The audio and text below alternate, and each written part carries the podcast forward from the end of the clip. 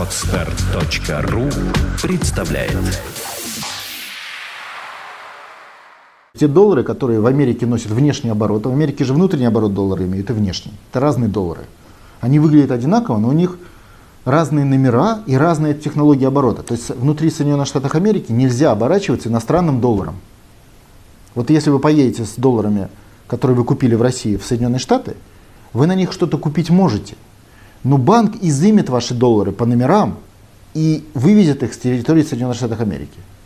Поскольку у вас будет немного таких вот, которые из России привозят доллары и меняют, то это работает система вот так. Если таких, как вы, будет много, то американцы просто прекратят прием иностранных долларов на территории Соединенных Штатов Америки и все. И вы окажетесь с этими долларами, значит, с пустыми бумажками. Вот. Почему американцы так делают? Почему у них разные? А потому что у них есть оккупационный доллар внешний и внутренняя национальная валюта. Это их оккупационная... Вот знаете, у меня отец был в оккупации мальчишкой во время Великой Отечественной войны в Новгородской области, Демянском районе.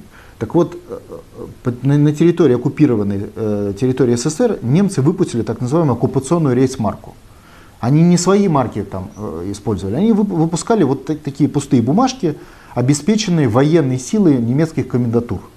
Но за эти бумажки они выбирали абсолютно все, что не, не, не отнимали. Потому что часть они отнимали, как допустим, чернозем из Воронежской области вывозили, а часть они как бы выкупали у населения, там, продовольствие, товары народного потребления и вывозили их в Германию. Но реально это были просто пустые бумажки.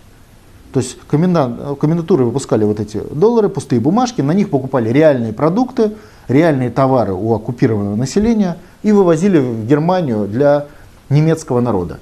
Фактически это была форма изъятия этих товаров, понятно, потому что бумажки это просто вот как фильм 41, помните, такая расписка? Там, я из, для революционных нужд из, изъял у тебя, по-моему, там коня или что-то такое. Ну, ясно, что это ерунда. Вот это та же история. Мы четко должны понимать. Американцы для своих выпускают реальный доллар, то есть обеспеченный. И, и этот доллар э, внутри Соединенных Штатов является ну, достаточно реальной валютой. А для внешних колоний он выпускает пустышку, то есть пустую бумажку. Но баланс этой бумажки мягкий. То есть вы на нее можете поменять что-то, когда, когда хотите, но как только таких, как вы, будет много, например, начнут мировой кризис экономический или еще что-то, и туда повезут доллары в больших количествах, и от них просто откажутся, и все.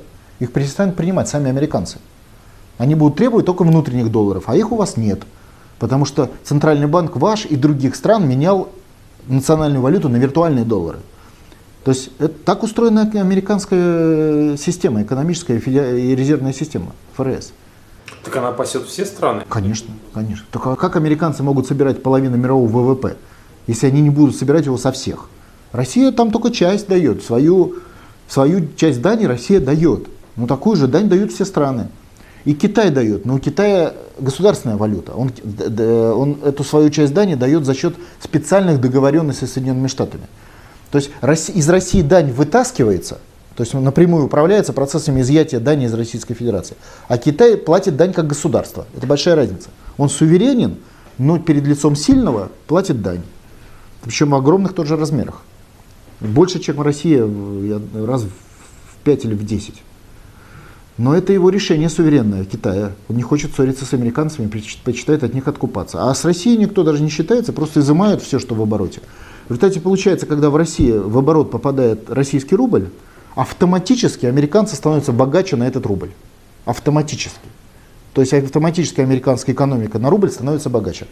По поводу долларов я скажу, такая история была, когда доллар был обеспечен золотом, и когда Деголь попытался обменять на золото, э, во-первых, самого Деголя не стало, а во-вторых, через какое-то время американцы вообще отменили ну, то есть, по сути, сделали дефолт доллара, потому что они отменили его золотое обеспечение. Просто волевым решением. То есть, условно говоря, написали обещание, что они будут менять, а потом сказали, а мы от своего обещания отказываемся. Мы же хозяева своего слова. Хотели, дали, хотели, взяли. Скачать другие выпуски подкаста вы можете на podster.ru